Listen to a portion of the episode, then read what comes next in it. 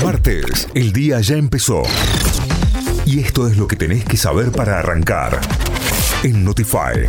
Noticias que llegan desde nuestra web en notify.com.ar. Alberto Fernández designó a las nuevas ministras que jurarán el próximo jueves tras las renuncias de Gómez Alcorta, Moroni y Zabaleta. El presidente de la Nación designó a Victoria Tolosa Paz al frente del Ministerio de Desarrollo Social, a Yelén Macina en el Ministerio de las Mujeres, Géneros y Diversidad y Kelly Olmos se hará cargo del Ministerio de Trabajo.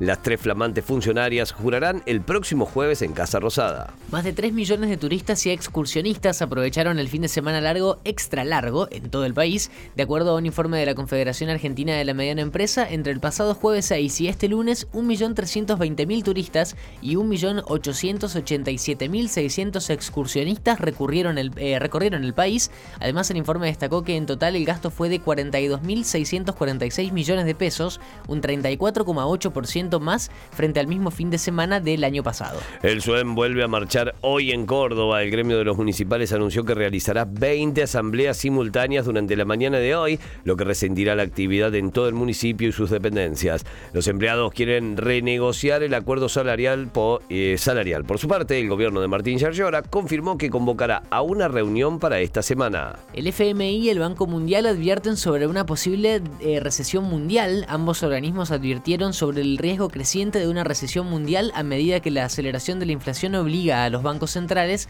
a aumentar las tasas de interés lo que frena el crecimiento. En el informe, tanto el Fondo como el Banco Mundial calculan que alrededor de un tercio de la economía mundial tendrá durante 2022 al menos dos trimestres consecutivos de contracción.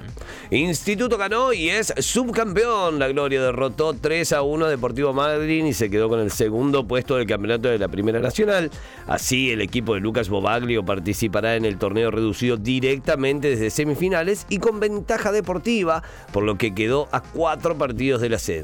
Además, San Martín de Tucumán le ganó 3 a 0 a Flandria y quedó tercero. Racing bajó a Atlético Tucumán y persigue a Boca. La academia sigue prendido en el campeonato después de derrotar anoche a Atlético por 2 a 0. Enzo Copetti y Eugenio Mena marcaron los goles de la academia que quedó a un punto de Boca y que además clasificó a la próxima Copa Libertadores. La próxima fecha comienza mañana con 5 partidos. Periodismo a prueba de fake news.